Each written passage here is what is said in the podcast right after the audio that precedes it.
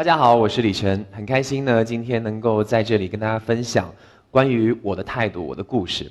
呃，其实说到我的话，我相信大家对我的了解可能是在荧幕上，啊，然后很会说、很会聊天、很会玩的主持人。那我从事主持工作已经十三年了，这十三年当中呢，我见过很多人，很感谢主持能够让我有这样的一个机会跟。不同的人交流，跟一些可能之前素不相识的人面对面的去了解他们的一些想法。那很多人会觉得说啊，那你应该是一个很能说会道的人。说到我的过去呢，我经常告诉大家，我是一个内向的人。很多人听到这句话的时候呢，都会觉得很有意思。为什么一个主持人会是很内向的人呢？你应该本来就是一个很会说的人，你应该本来就是一个很开朗的人。你做潮流品牌嘛，你应该本来就是一个很时尚的人。其实很多人会对于。一些人有一些既定的印象，就会觉得他本来就应该是那样的。但是往往我们自己认识自己的内心，有的时候我们并不是这样的。我小时候是一个不爱说话的人，然后在班级当中的存在感呢几乎为零，就是可以忽略班级里面有这样的一个人。很多的人都不知道，呃，我在我的那个。班级里面做了这么久，我是一个什么样的人？我也不会跟别人去打交道，我也不会在课余时间带领大家去玩儿。所以其实我小时候就是一个很害怕说话的人。那我是怎么样变成了一个像现在一个人站在这个舞台上也能跟大家说很久的一个人呢？呃，其实有的时候。我觉得都是一种缘分，啊，老天爷会帮你安排你的人生，但是他不会提前告诉你，所以你经常要在每一分每一秒去发现我应该成为一个什么样的人。我小时候很喜欢画画，然后我把画画这件事情呢变成一个呃我未来的梦想，我想成为一个画家。但是我小时候经常就在想一个问题：什么样的画家能被大家记住呢？应该都是那些。死了之后的画家，因为死了之后，所有的名画都会被拿出来拍卖，所以我很小的时候这样的一个想法，没事儿，我就现在画。有一天我老了，有一天我离开这个世界，我的画一定会被大家看到。然后我就开始默默的画画。从小学、中学、高中，我都一直是班级的绘画课代表。呃，这个身份呢，我很顺理成章的做了下来，就是因为每次老师问，呃，谁最会画画，我就说是我。然后我热爱画画到什么程度呢？有一段时间，我们整个班级的绘画的作业都是我一个人帮他们完成的。你们一定听说过抄同学作业这件事情，但是绘画画画还能帮忙完成，一定没有太多人会知道怎么做的。我当时就是呃，坐在我的位置上，然后呢。就有一个朋友过来，要求一个同学过来说：“哎，那个、那个、那个，你你你帮我画一下吧。”我说：“啊，好啊，好啊，好啊，反正我也喜欢画嘛。”然后又来一个，哎，说你也帮我画一下吧。然后就四十多个同学都围过来说：“你帮我们把这个画画的作业完成吧。”然后我就帮每一个人画画，然后我还找每一个人的特点。我就想说，啊，这个人平时画画画的不太好，所以我要帮他画烂一点。这个人画的还可以，我要帮他画好一些。这个人呢，平时画画的画风是比较抖动派的。这个人画画的画风呢，是比较不是很干净、很邋遢的。名字那边可能还有一些手印的。然后我就注意每一个细节，追求完美，把整个班级所有人的绘画的作业全部都完成了。那个时候想来，好像也没有说特别的呃辛苦。呃，也不会，就是说，呃，要求他们有另外的回报。总觉得说这件事情我做了，我开心了，呃，帮助了别人。当然，我不是鼓励大家去帮同学完成作业这件事情。我想说的是，其实，在小的时候，我们经常会接受很多人的一些帮助，我们也会去拒绝很多人的一些要求。但是拒绝过后，呃，你们有没有想过，你们失去了什么？就像其实我昨天在拍外景的时候，呃。虽然可能是一句广告语，但是我昨天想了一天，行或不行，这两个词其实从我们很小的时候就开始产生，而且行跟不行的这种概念呢，很多的时候并不是我们自己给自己的，呃，而是别人告诉我们的。比如说，经常会有人告诉你你不行，呃，经常会有人告诉你这件事情你做不到，你根本没办法完成。所以慢慢慢慢，在我们的成长过程当中，我们自己就开始给自己一些压力。有的时候，呃，像小时候，爸爸妈妈会说：“哎，考试一定要考一百分啊。”可是每次考试都考一百分这件事情，其实是很难的。啊，我们总希望说这次八十，下次九十，再下次九十五，这样的一个过程是会让人很兴奋的。但是如果你第一次考试考了一百分，接下来每次再考一百分，这件事情就很难，它会给我们的心理造成很多的压力。所以到了最后，其实说不行最多的是我们自己。我们经常会告诉自己，这件事情我不可以，这件事情我办不到。全班四十张画，我要一天完成，我怎么可能做到？但是回想一下，在我们的生活当中，在过去过往的这些经历当中，我们经常有的时候偶尔挑战了一下自己，发现生活是会给我们惊喜的。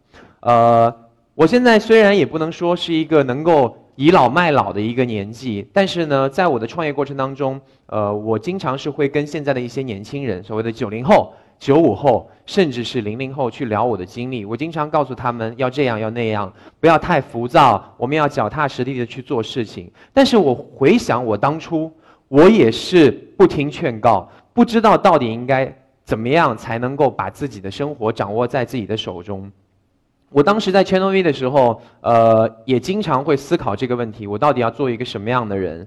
我不是个科班的。毕业主持人，所以我跟很多人不太一样。你们看到现在很多的站在荧幕前面的主持人，经常会字正腔圆的去说很多的一些他们在专业院校学到的知识，呃，他们的表现堪称完美。但是我那个时候呢，没有学过主持，不知道主持为何物，甚至连普通话说的都不是特别的标准。那那个时候就出现了一个这样的问题：我到底应该？朝朝着大家都觉得主持人的那个路线去，还是跟随着自己的内心去做一个很随性的主持人？现在我站在这边，我可以告诉大家，啊，我当时的主持是一种风格。但是当时谁又知道那是一种风格，还是一种随便呢？呃，我曾经躺在沙发上主持过节目，我曾经呃主持节目访问艺人的时候，不知道跟别人聊天。怎么去聊？我拿着一个稿子，从第一道问题问到最后一道问题，没有任何互动，全程很尴尬。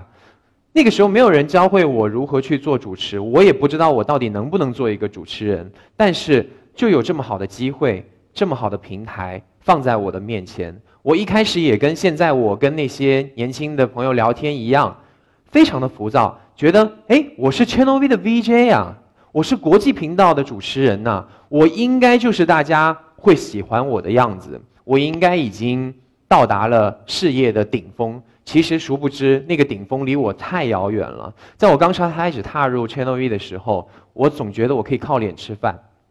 所以在那个时候呢，我经常呃出现在荧幕前面的时候呢，表现得很自信。但是大家知道，有的时候过度的自信就是一种自大。现在看来，那个时候呃，我有很多的一些想法呢，是很天真、很幼稚的。我总觉得，哎，我可以独当一面。作为一个主持人，我应该是这个舞台上的主角。你看，开场是我来，结束也是我，我是站在舞台上时间最久的一个人。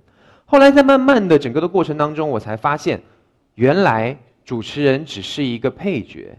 主持人只是一个在舞台上把整个节目烘托出气氛，把嘉宾介绍的非常的淋漓尽致，让他们表现完美的一个角色。这个角色有的时候比主角更难。我们经常在人生当中寻找自己的定位，很多的人想做生活的主角，想站在这个舞台上掌控一切，但是殊不知你往后退一步，站在台边。看整个舞台上面人的表现的时候，那是另外的一份心情。所以慢慢的，我开始调整自己的心态。我觉得我应该要去认认真真的研究什么是主持。很感谢那个时候 Channel V 有一群很好的同事，他们是一些非常资深的音乐人跟一些电视人，他们教会我如何先做一个人，再做好节目。呃，我当时非常的。呃，空闲不像现在每天要飞来飞去。那个时候我在 Channel V 大概有三档节目，啊，除了录影的时间呢，基本上都在公司。我最初的时候是不了解的，为什么我们的领导一定要让我待在公司这件事情？我说我是个主持人呢，主持人不就是艺人吗？艺人不就是应该站在舞台上化完妆接受大家的掌声吗？我干嘛要在平时工作的时候来到办公室，坐在办公桌前，要完成这些跟我？工作完全没有关系的事情。那个时候，我记得我经常做一件事情，就是在我们公司的地下室的片库去看片。呃，我也不知道那个时候为什么我的领导让我去看片，然后呃。只做一件枯燥的事情，就是看无数的 MV。在当时不像现在，打开手机就可以看 MV。看 MV 可能是在一个节目的最后，啊，或者是只有打开 Channel V 的时候可以看到很多连播的 MV。所以我坐在那边看每首 MV，做一件事情，拿一张纸记录这首 MV 所有的内容。比如说这首 MV，呃，讲的是一个爱情故事；这个 MV 讲的是一个友情的故事；这个 MV 里面有狗；这个 MV 里面下雨；这个 MV 下雪。我把这些所有所谓的。现在看来叫做大数据的东西，一一的用手动人肉的方式去整理，然后在这个整理的过程当中，我一开始是很困惑的，我一直觉得是我的领导要我做这件事情，他自己懒，他不想做，所以他让我来做。于是我做这样枯燥乏味的工作将近一年，突然有一天，我站在舞台上，突然有一天，我访问到了一位我从来没见过的艺人，但是在之前。我在 MV 里面看过他数十遍，我脱口而出他每一首 MV 的故事情节，我脱口而出跟这首 MV 有关的一些画面、有关的一些剧情跟故事。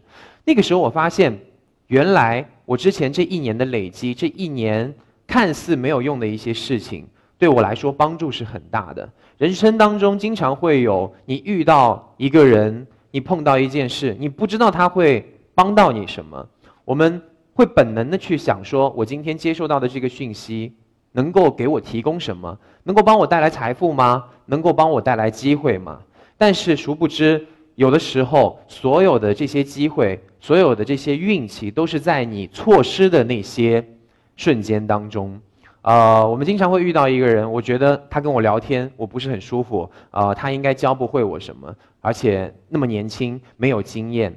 但是，当你做一个生活的有心人，慢慢的去试着了解他，就像我当年试着了解这所有的 MV，去了解我老板为什么要我去做那些当年我不知道、我不理解的事情。后来发现这些事情都是有用的。在人生的道路上面，我们经常会有这样的一些困惑。呃，有的时候呢，你会发现说，我好像什么都懂了，呃，我可以不用再学习了。也有的时候呢，你会发现说，我好像不会主持了。就像是每个人在你们的工作领域当中都会遇到所谓的瓶颈，瓶颈其实很难度过的。就有一段时间，我站在台上，我根本不知道怎么主持节目，我我说话都觉得有点困难。但是那个时候，其实呃，只要你坚持下来了，哪怕多坚持一秒，在下一秒的时候，你突然发现。你眼前豁然开朗，你会跟很多的人一样去敞开心扉的去好好接受这个世界。呃，在我做全 V 主持的时候，还有很多的一些故事。就比如说，当时我们要去考普通话证书，呃，作为一个不是专科毕业的主持人，我普通话说的不是特别的标准。然后那个时候呢，还有一些上海腔，呃，我很难理解为什么要考普通话证书这件事情。可能大家不知道普通话证书是什么，普通话证书是一个。需要国家认证的一个，呃，就有点像你的驾照是一样的。那普通话证书作为一个专业的主持人，需要考到几分呢？九十七分，只有三分可以错，这是非常之难的。一级甲等就是九十七分以上，一级乙等九十分以上。基本上一级乙等就不能做主持人，只是兴趣爱好而已。我当时一直觉得自己是不行的，我觉得怎么可能？我都没有学过。我看到好多前辈学了四年主持，他都不一定考得出普通话证书。我怎么可能考得过？我拿到那本教材的时候，我打开那本书，一百个词有九十九个我是不认识的。我怎么可能考得过呢？但是我只有三个月的时间，那三个月我从上海来到了北京，我每天坚持跟不一样的人聊天，我每天坚持拿着新华字典，呃，背那些陌生的词。当然，这跟我小时候。啊，不好好学习有关啊，只会帮别人画画。但是就在这个过程当中，我发现，当你内心如果有一个很坚定的信念，这个信念就是说，如果你这件事情做不到，如果你自己不行的话，有可能你会失业，有可能你会断了你所有的经济来源，有可能你会辜负身边所有人对你的期望的时候，你就开始把内心最大的潜能发挥了出来。那三个月，我走在路上。我不断的看到，只要有中文字的地方，我就大声的念出来：中国建设银行、中国工商银行、三里屯儿。我走到餐馆，打开餐谱，我先把菜单从头到底念一遍，字正腔圆。服务员都很困惑，说：“哎哎，那个你要点那么多菜啊？”哦，不是，我只是念一遍。坐在出租车上，跟很多的北京司机去聊天，然后用很京味儿的呃这些普通话去跟他说话，去跟他对话，幻想着我自己就是一个对于普通话相当精通的人。三个月之后，我考到了九十七点五分。成为了一个主持人。当我拿着那本证书的时候，看着跟我一起考出来的都是在专业院校学了很久很久的一些人，他们也很困惑啊，一个 Channel V 的呃国际音乐频道主持人，你为什么要考普通话证书？当时我拿到那本证书的时候，才发现哦，原来我真的可以，原来我真的行。所以。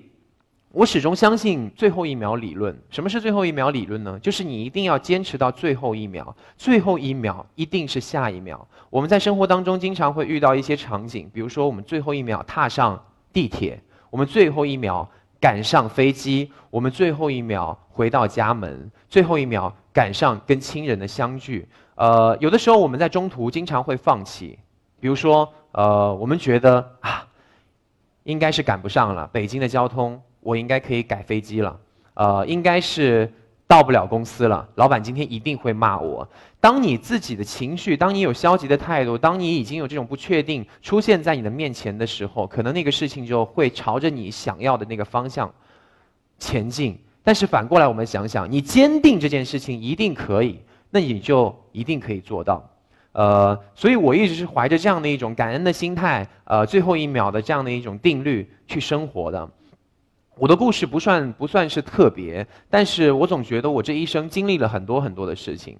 呃，说回到我大概在八年前的创业，开设了自己的店铺，啊，成立了自己的品牌。在六年前，呃，我成立了自己的第一家店，跟我的一位好朋友叫潘玮柏。呃，这也是一个很奇特的经历。很多人说，哎，做主持人好好的，你为什么要去开店呢？是不是因为你觉得，呃，你们做艺人开店会比较简单呢？没错，当时我也是这么想的。只不过我跟别人不太一样的是，我从小就喜欢穿衣打扮，我从小就喜欢潮流文化，所以我觉得我做一件我自己喜欢的事情应该可以长久。但是当我开始创业的时候，我发现并不是这样。所有的创业者都是很苦逼的。在这这儿呢，我特别想跟大家呃说一说我当时的情况。当时我开第一家店的时候，呃，我找来了所有的朋友。呃，我我告诉他们，我说我想开店，我想创业。他们说，你懂不懂经营呢？你有没有人帮你做设计呢？你的商业模式是什么呢？你租的店铺这么贵，你到底有没有考虑过你的财务情况呢？呃，你一年大概能做多少生意啊？你的培训应该找谁呀？财务找好了吗？工商注册，所有这些事情，一大堆的问题放在我面前的时候，我突然发现啊，原来我什么都不懂，我就要去挑战一个我陌生的环境。那个时候会有胆怯，会有一丝觉得自己应该是做不了这件事情了，因为在我们每做一件事情之前，都会有很多人告诉你你不行，呃，但是其实到了最后那一刻，告诉你自己你不行的往往是自己，你会被别人吓到，你会觉得啊这个事情我确实做不了啊，你看我找了十个人，十个人都说不行，那我怎么可能做到？那个时候，说句实话，可能就是有一种不服输的心态，也有可能是一刹那之间，呃，觉得不希望被人看扁，于是我坚持开始了创业的道路。就像很多人说的，今天一人开店、明星开店，可能你们比别人起点高，因为你们可以宣传，你们可以号召歌迷来消费你的产品。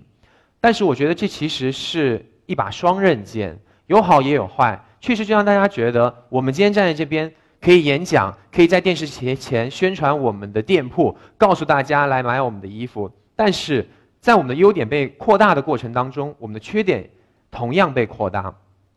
我认认真真的在工作，认认真真的在创业，但大家可能就觉得我们只是一吆喝就有人来了。大家设想一下，一家店能不能成功？它并不是开业那一天有多少人来支持你。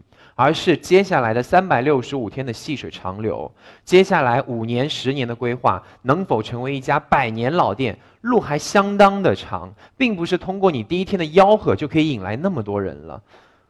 不否定我在第一天办开业活动，请嘉宾、好友站台、媒体访问，让很多的朋友们都来我的店前面，呃，庆祝我的开业活动。呃，我跟我的拍档很开心，哇，我们那天看到有几百人围在我们的店门口，我觉得哎，是不是成功了？其实我们离成功还很远。第二天开门营业，生意非常好。前一天来排队来欢呼的人，都过来捧场了。第三天，哎，还不错。第四天开始慢慢的回到了平常。过去一周，过去一个月，我们跟旁边所有的店铺一样，都回到了同一起跑线上。所以很多的时候，生活会给你很多的错觉。这件事情，这个人。好像还不错啊，我仿佛已经到达了事业的顶峰。但是其实你要知道，翻越过一个山头之后，你要如何坚持，如何登上另一个山头，那个才是我们要去考虑的问题。